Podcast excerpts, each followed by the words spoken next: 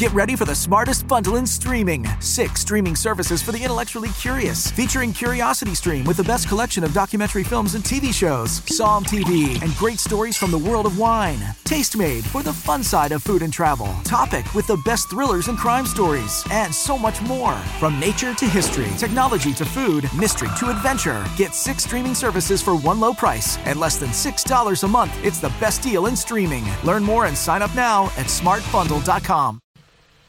Bueno, y como siempre aquí va la salida en falso, que significa que tengo el logo grande de la comunidad de vintagenarios. Y lo voy a quitar para darle cabida a, saludando a la cámara, la bienvenida a Mauricio Liébano, el CEO, el apóstol mayor, el atardecente mayor. Mauricio Liébano, ¿cómo estás? Hola Adrián, ¿qué más? Un gusto volver a estar acá en esta cita semanal y qué chévere poder eh, volver a hablar de los temas que, que, estamos tratando. ¿Cómo vas? Pues vamos bien este, en la lucha del día a día, en la guerra del centavo, pero el centavo del dólar que creo que vale un poquito más que el peso. sí, es cierto, esa es como, como la rutina diaria, eh, es eh, eh, como estar en la lucha permanente, como de rehacerse, de reinventarse y de hacer, de hacer porque pues finalmente la vida de, de los atardecientes es, es eh, hacer. Y fíjate que cuando tú dices hacer la acción, yo creo que es el mejor antídoto contra el miedo. Ajá. Al menos yo a veces, y por mucho tiempo, yo que he sido inmigrante nato, creo que los colombianos somos eso, y aunque te, por eso tengo acento venezolano, porque soy un paisa que sus papás se lo llevaron de tres años a Venezuela y después yo decido irme de Venezuela a Colombia, de Colombia vengo un rato a Estados Unidos, de Estados Unidos vuelvo y me voy a Chile a seis meses, de Chile este mi esposa no quería eh, ir para Chile, estaba enamorada de Bogotá, me devuelvo a Bogotá, en Bogotá experimento una serie de cosas, de triunfos y fracasos y después digo, no, este no es el país tampoco que necesito, necesito volver a emigrar. Y esa alma de inmigrante te quita el sueño y te quita la paz y te da, te da miedo pero miedo el más profundo. Yo creo que ese tema de, del miedo es un tema que está presente eh, en, muchos atardecentes. Lo que es que también creo que, como muchos otros, eh, el miedo también tiene mala fama. Eh, yo creo que de alguna manera em, los miedos son el tamaño de nuestros sueños. Cuando los sueños son grandes, pues uno siente más temor de, de, o de fracasar o de que no le vaya bien o de lo desconocido. Entonces, en esa medida, el miedo puede ser eh, el, el, factor inicial eh, de algo, de la construcción de un sueño mayor. Cuando uno no siente miedo de nada, eh, puede ser por muchas causas, pero dos de ellas diría es, una, o porque está muy seguro de las cosas, o por el contrario, su sueño no es tan grande y entonces como que el nivel de pérdidas y las cosas no funcionan eh, es menor y entonces en una medida como que mi miedo eh, no me ata. Y cuando dices que el miedo debe ser igual al tamaño de nuestros sueños, frase que está colocada aquí, aquí, chiquitica. Eh, ¿Qué pasa cuando tenemos muchos miedos pero no tenemos sueños? Entonces yo creo que hay que balancear un poquito, decir, oye, comienza a tener sueños, a darle también espacios a, esa, a la luz, abre un poquito la ventana, la puerta y dentro de todo esto que estás sintiendo, eh, debes equilibrar y al final vas a ver que hay como un yin y yang y un equilibrio, una polaridad en la que, o una dualidad en la que el miedo es necesario, pero los sueños son también necesarios. Entonces no te llenes de solo de miedos. Claro, finalmente finalmente la, la, las grandes cosas en la vida de uno han estado precedidas del miedo. Un niño que está aprendiendo a caminar eh, tiene mucho miedo y le cuesta trabajo, pero cuando, cuando vence el miedo, cuando lo supera, ya aprende a caminar y ya no se le olvida. O, o eh, eh, las relaciones de pareja o los trabajos finalmente están precedidas de alguna manera por algún tipo de miedos. ¿Mm? Y los miedos de, pueden ser eh, eh, o bien por, por experiencias pasadas, por ejemplo. Entonces uno dice, oiga, si a mí me, no sé, eh, los atardecentes que se han separado, por ejemplo. Oiga, si yo me separé o fracasé o me quebré, tengo miedo de volver a arrancar o con una pareja o con un nuevo negocio porque de pronto voy y me, voy y me quiebro. ¿sí? O al contrario, es el desconocimiento total y es tener miedo a lo que eh, puede pasar. Y finalmente es un miedo de alguna manera irracional porque es un miedo frente a algo que no existe, porque aún no ha pasado. Y así siento yo que el miedo a lo desconocido también no nos deja actuar y no nos deja probar, no nos deja arriesgarnos.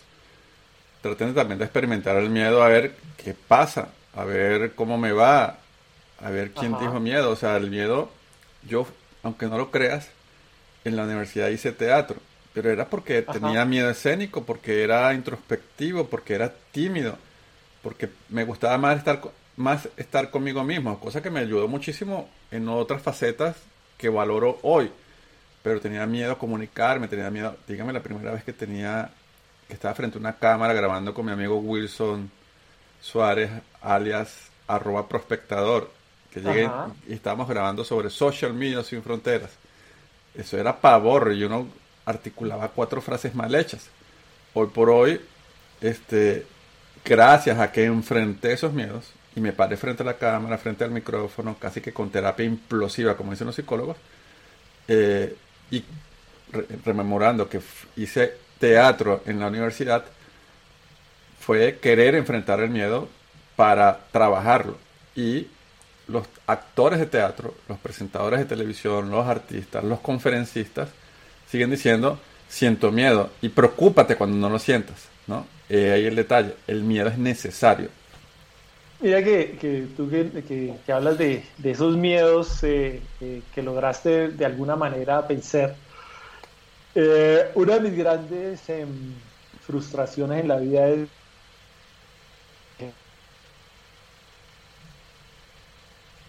Es decir, el bailar de alguna manera. Dime. repite otra vez porque se te fraccionaste como tres segundos. Uno de los mayores miedos eh, eh, eh, de, mi mayor frustración es, nunca haber aprendido a bailar. Ah. ¿sí? Pero básicamente, ¿por qué? Por miedo.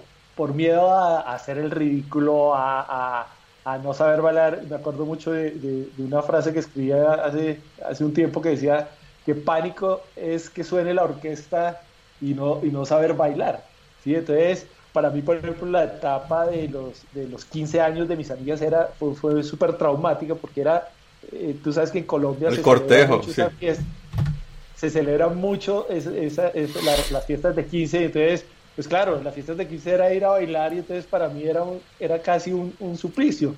Y con el paso del tiempo yo decía, oye, yo me perdí de, de muchas cosas por no haber vencido ese miedo, el miedo a aprender a bailar. ¿sí? Y así con, muchas otras eh, cosas, ¿sí? Entonces, el miedo de alguna manera, o bien te puede impulsar, porque también cuando, cuando hay situaciones de riesgo y de miedo, uno puede sacar lo mejor de uno y vencer e-, ese miedo, así sea de, una manera irracional, pero también el, miedo te puede paralizar y de alguna manera te hace perder muchas de las oportunidades que la vida eh, te entrega. Y hay un falso miedo también a, dar, a, entender de que las cosas son perfectibles, es decir, sujetas a mejorarse. Yo, yo digo que tengo dos pies izquierdos para bailar. Yo digo que tengo una muela cariada en el oído y por eso no escucho y ah. no tengo, no sé cantar, no tengo ritmo. Entonces, eh, resulta que sí podemos ir mejorando si nos ponemos a trabajar. Este, todos tenemos una voz, una voz capaz de modularla de alguna u otra manera decentemente para que transmita un mensaje. Ah, es que no me gusta mi voz. El miedo a que seamos grabados. Hoy tan necesario en las redes sociales. Pues las redes sociales, más que de hacer marketing y personal branding, que es necesario. En estos días puse algo, casualmente puse la foto de estos audífonos y me, atacaron de presumido. Entonces yo digo, ya va. Ah, sí, sí, sí, sí. Este, saludos a esa amiga. Este, el, el detalle es que, bueno, y uno como interactúa en redes sociales de una manera adecuada, de una manera en la que te vean como quieres que te vean o como eres realmente, que es complejo. Pero en todo caso, eh, perder el miedo a, a experimentar, y a ver cómo va evolucionando.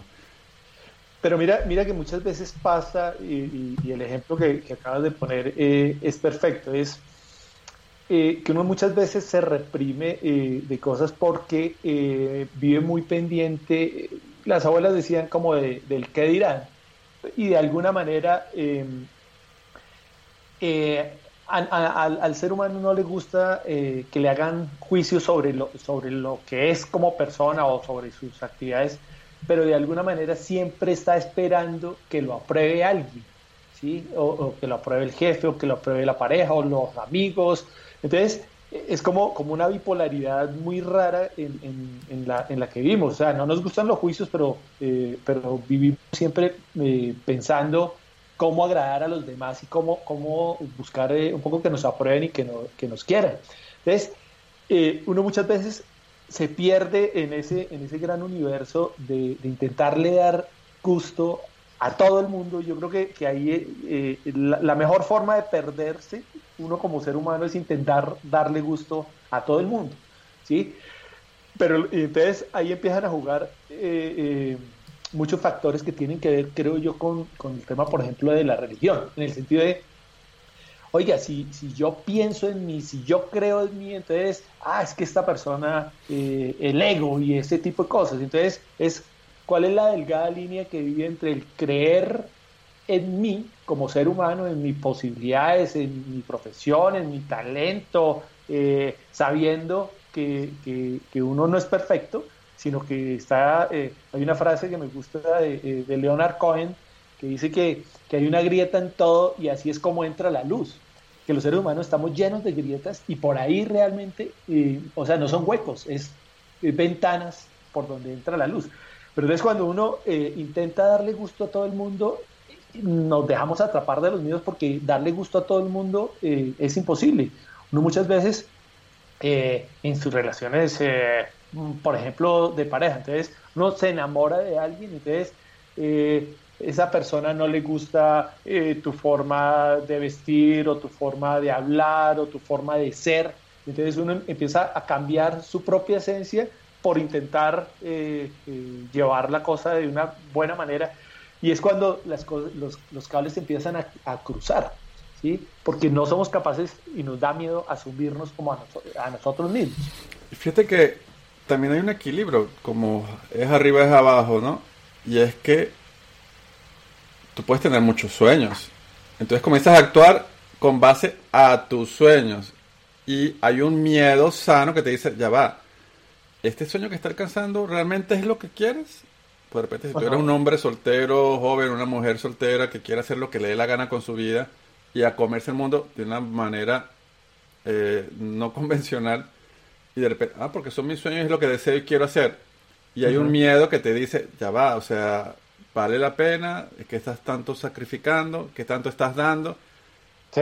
Y, o sea, estoy poniendo un ejemplo un poco raro, pero al final también hay ciertas ilusiones y sueños que eh, son caprichos y son cosas muy momentáneas y son muy de la edad y son muy efervescentes, son muy etéreos. Entonces hay un miedo sano, natural, un instinto que te va a... que también tiene su valor de cuidarte. Entonces, hay un balance, y lo decimos como atardecentes, en perspectiva o retrospectiva, en el que, oye, yo dejé hacer muchas cosas, pero fueron decisiones conscientes que tomé. Y dije, no, quizás me arrepienta, oye, pero yo hubiese podido haber vivido tal o cual experiencia con tal o cual persona o en tal o cual situación, o haber sacado ventaja o partido de esto. Bueno, pero tomé decisiones en las que eh, a la larga me beneficiaron porque tomé este camino. Sí, eso, eso es cierto, es, mm, yo creo que la vida es como, como la bicicleta, es, es puro equilibrio, ¿sí? es cómo lograr eh, equilibrar lo bueno, lo malo, lo que yo soy con lo que yo quiero ser, eh, lo que yo soy con lo que mi pareja, por ejemplo, quiere ser o con lo que mi trabajo me exige. Entonces, eso de alguna manera em, está presente eh, en, los atardecentes, porque es, oye, yo ya hice determinadas cosas, me gustaron, fui feliz, o por el contrario, no me gustaron, fui infeliz y quiero eh, buscar cosas nuevas. Pero también hay, hay cada cosa tiene su tiempo también, ¿no? Es decir, no eh, debemos también ser claro de decir, oiga, ya soy un atardecente, no estoy viejo ni mucho menos, no estoy acabado ni mucho menos, pero de pronto tiempos para hacer cosas que, que hacían juventud, pues ya pasaron. Oye, me acordaste una canción de mi abuelita que decía, no era de ella, de ella escuchaba, que decía, me volví viejo de tanto esperarte. Pero es verdad, también, también empezar, eh, intentar devolver el tiempo pasado eh, termina siendo muy loco y termina uno estrellándose contra el mundo. ¿Sí? Yo creo que, que eh, hablamos tal vez en, la primera charla de, que, de esa frase que está muy de moda, que es que los 40 son los nuevos 30 o cosas, una, que tú trajiste como a colación. Y yo creo que, que ahí es donde, donde el atardecente puede empezar patinando es decir, no, venga, yo soy una persona con la edad que tengo y me reconozco como tal, me asumo como tal, me amo como tal, sabiendo que tengo cosas por hacer, sabiendo que hay cosas que no hice y, ya pasó el tiempo para hacerlas. Eh, y ahí es donde, donde, donde el atardente puede encontrar su propio camino. ¿sí? Y eh, quizás el vacío de esa cosecha, de lo que recoges ya siendo atardecente, que no es el final de la vida, sino decir, oye, tengo 45, 50 años, 55, este, y tienes vacíos tremendos, entonces te da pavor, te da miedo de que cada, de que no, o que, o, arrepentimiento, entonces es como, cómo manejar eso. Volviendo a la frase inicial, la que decía, el miedo debe ser igual al tamaño de nuestros sueños. Hay una frase que, que yo había puesto en Twitter que decía, todo lo que deseas está al otro lado del miedo. No dejes que el miedo robe tus sueños.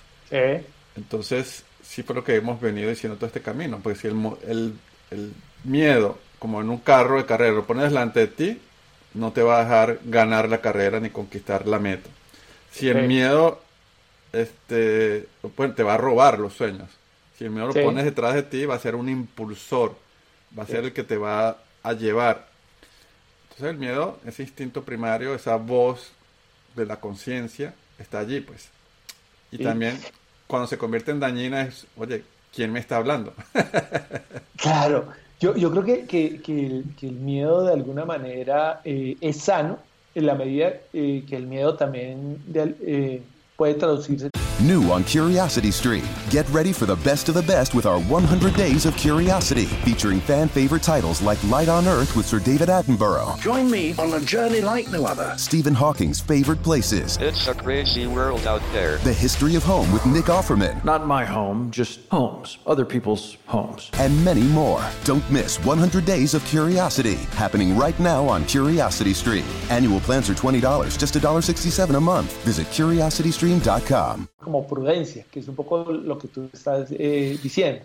Es decir, eh, el miedo no, no necesariamente me paraliza, sino que me hace, o sea, una cosa yo creo que es paralizarme y otra es obligarme a hacer un pare.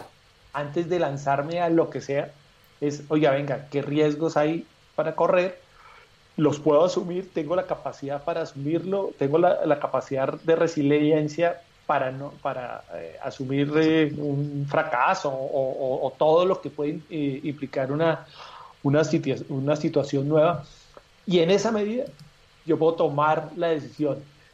Y tú hicimos,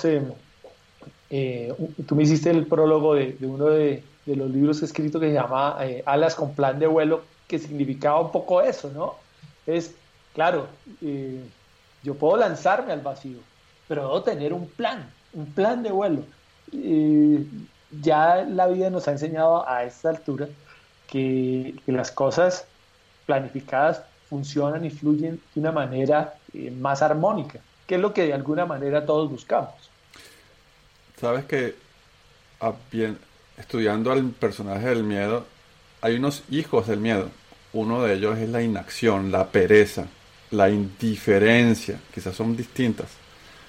Pero son costras que se te van poniendo del tamaño de un edificio encima de ti en la que no tienes un miedo aparente, pero lo convertiste en una gran pereza para el cambio.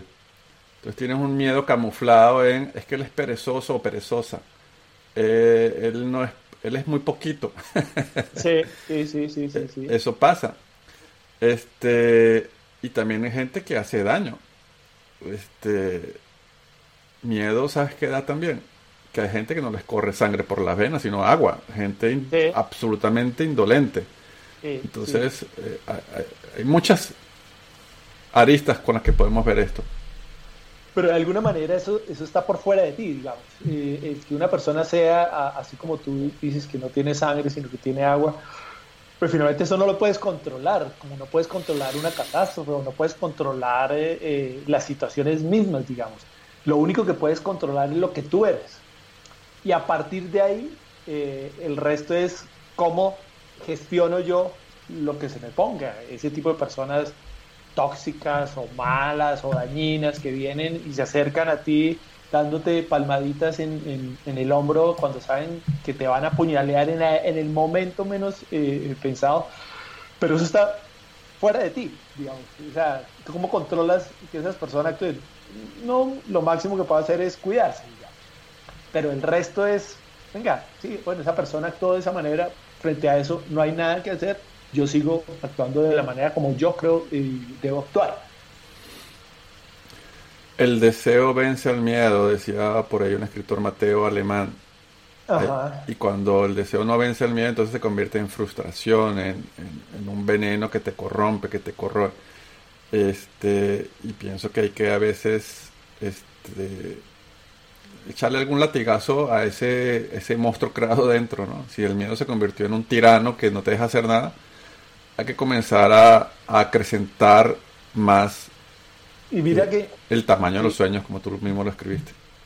Que, que ese, ese, esa pereza de alguna manera disfrazada, eh, de, eh, o sea, el miedo disfrazado de, pereza nos empuja como una palabra que, que, hemos, de la cual hemos hablado, que es, eh, la procrastinación. la procrastinación es aplazar y aplazar y aplazar porque me da miedo enfrentar la situación en el momento que es. Entonces, es más fácil eh, eh, superponer eh, cosas que, de alguna manera me hacen sentir ocupado. Entonces, yo tengo que hablar con tal persona, no, pero es que estoy escribiendo, o estoy haciendo oficio, o estoy yendo al banco, o estoy. Siempre hay algo que se nos cruza, pero de alguna manera en el fondo, fondo de nuestro corazón y de nuestra razón sabemos que en algún momento de la vida tenemos que enfrentar esa situación que le estamos dando vueltas eh, para no eh, ponernos frente a frente. Yo voy a traer otra faceta y es, comienza con esta, esta pequeña moraleja que dice que cuando la flor se abre, muestra su esplendor y las abejas llegan. Y es el miedo a conseguir a alguien que llegue a ti. El primer, lo primero que hay que hacer es trabajar sobre sí mismo, sin preocuparse por un tercero, por una persona ajena a ti. Primero reencuéntrate a ti mismo, enamórate de ti mismo, comienza a sentirte bien y sé esa persona que, comience a brillar y a, y, agradarle a otras personas. Esa flor que se abre y llegan las, las abejas. Pero yo una vez pensando y escribiendo puse, hay, hay miradas a las que solo le faltó una sonrisa para que se convirtieran en un amor. A veces miramos, puedes ir en el Transmilenio, en el metro, caminando o en la espera de una eh, sala de, consulta y una mirada que se encuentra con otra, pero el miedo a sonreír, el miedo a ser agradable, sin abusar, sin invadir, a veces pudiese abrir un camino con pequeños gestos a grandes oportunidades. Pasa también en el amor, como también en los negocios, como también en la amistad. Sí, sí, es cierto.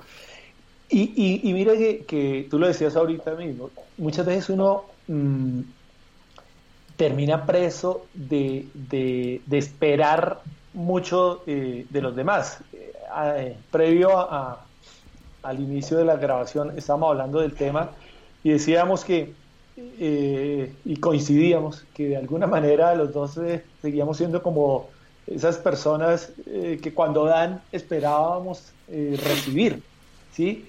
Pero y, y, y, y, yo no creo ni que eso sea bueno ni que sea malo, sino es como una condición humana. Cuando uno da algo, de alguna manera espera eh, recibir, pero eso también te empuja a, a, sufrir, porque pues, la gente en su libre albedrío, eh, la gente o, las circunstancias, no, no, no nos centremos únicamente en la relación humana, sino las circunstancias mismas te devuelven lo que pueden devolver y cada cual da de lo que tiene.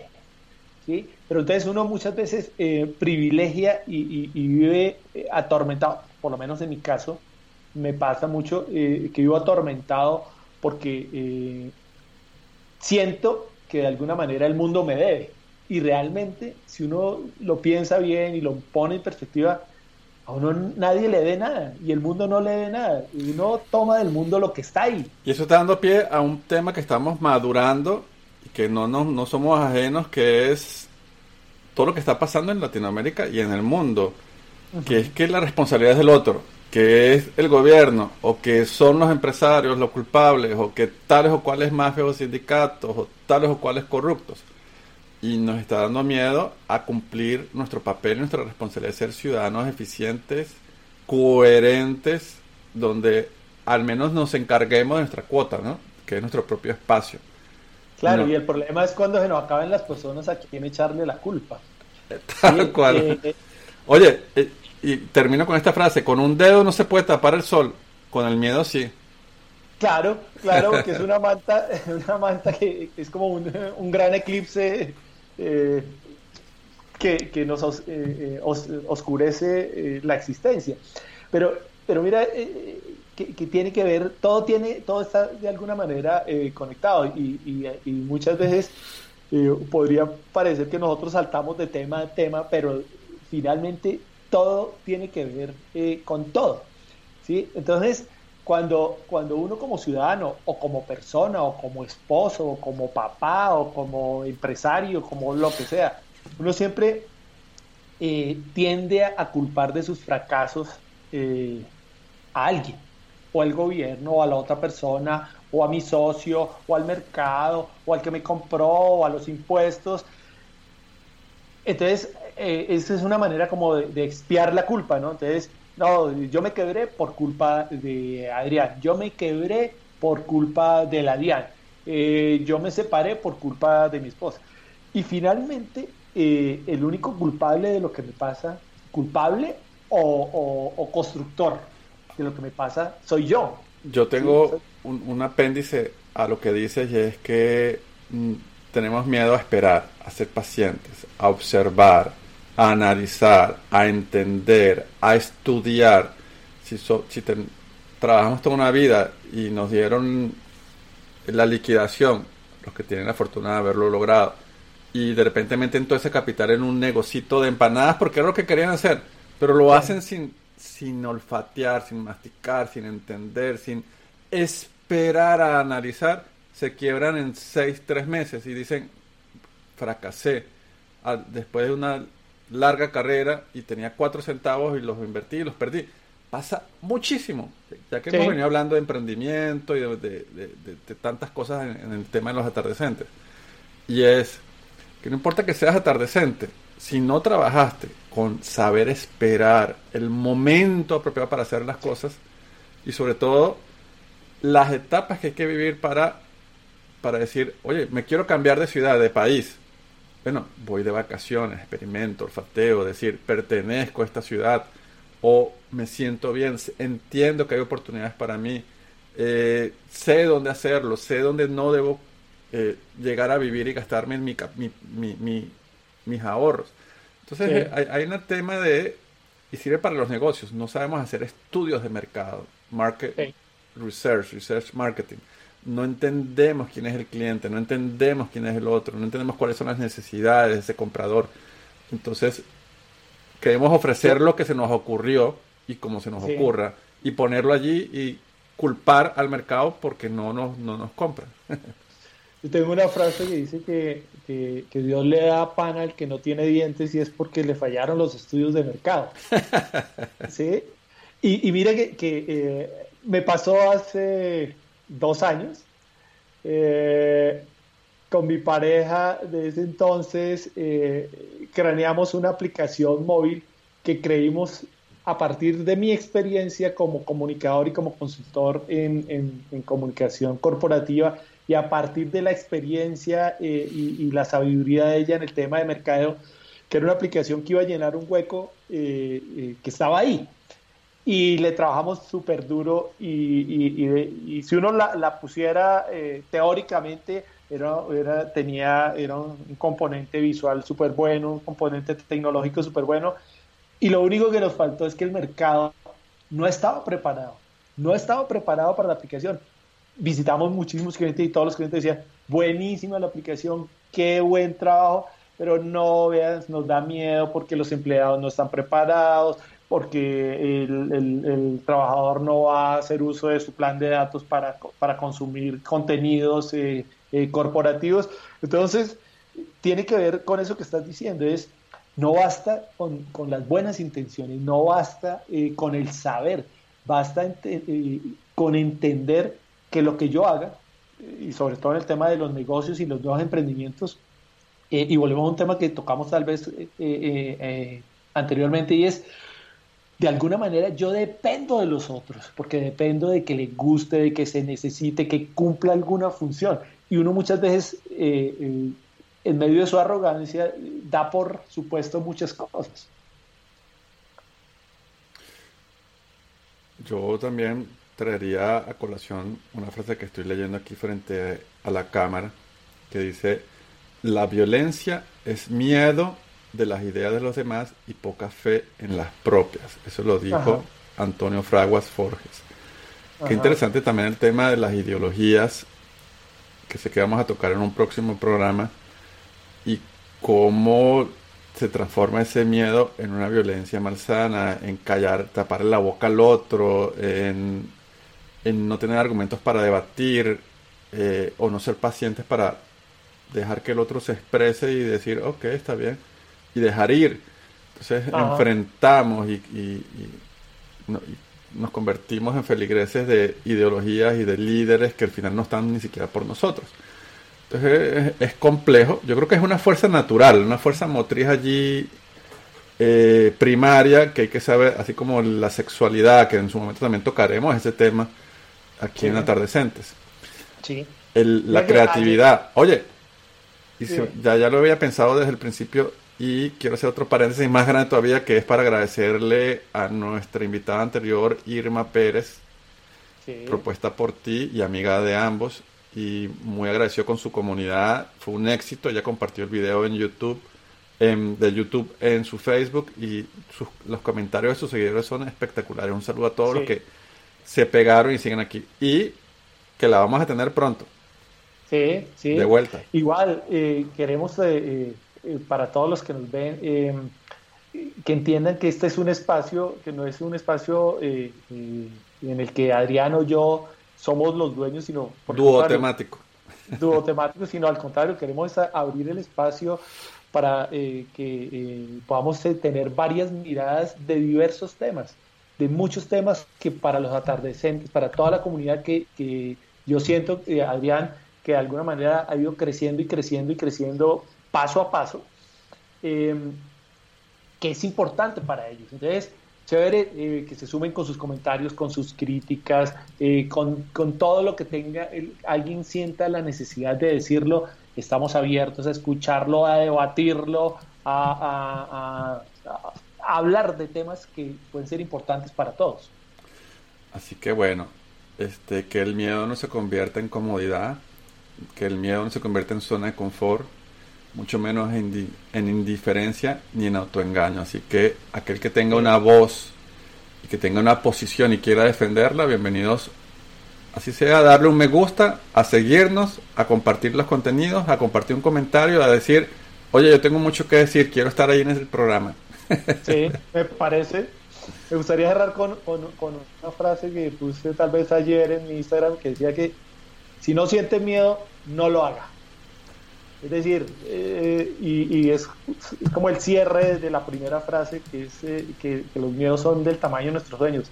Si no siente miedo, no lo haga porque algo, algo no está eh, del todo claro. Es, si siente miedo, venza el miedo y, y, eche, y eche para adelante.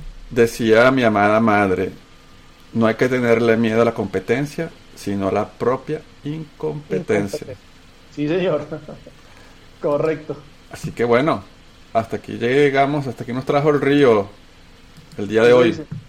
Eso dicen, eh, espero no habernos quedado a la mitad del río y, y, lanzarnos al agua. Ya es momento de terminar. e invitarlos para la próxima semana a una nueva eh, emisión del programa. Muchísimas gracias Mauricio y a todo el público. Bueno Adrián, chao. Hasta luego. Get ready for the smartest bundle in streaming. Six streaming services for the intellectually curious, featuring Curiosity Stream with the best collection of documentary films and TV shows, Psalm TV, and great stories from the world of wine. Taste Made for the fun side of food and travel. Topic with the best thrillers and crime stories, and so much more. From nature to history, technology to food, mystery to adventure. Get six streaming services for one low price at less than $6 a month. It's the best deal in streaming. Learn more and sign up now at smartbundle.com.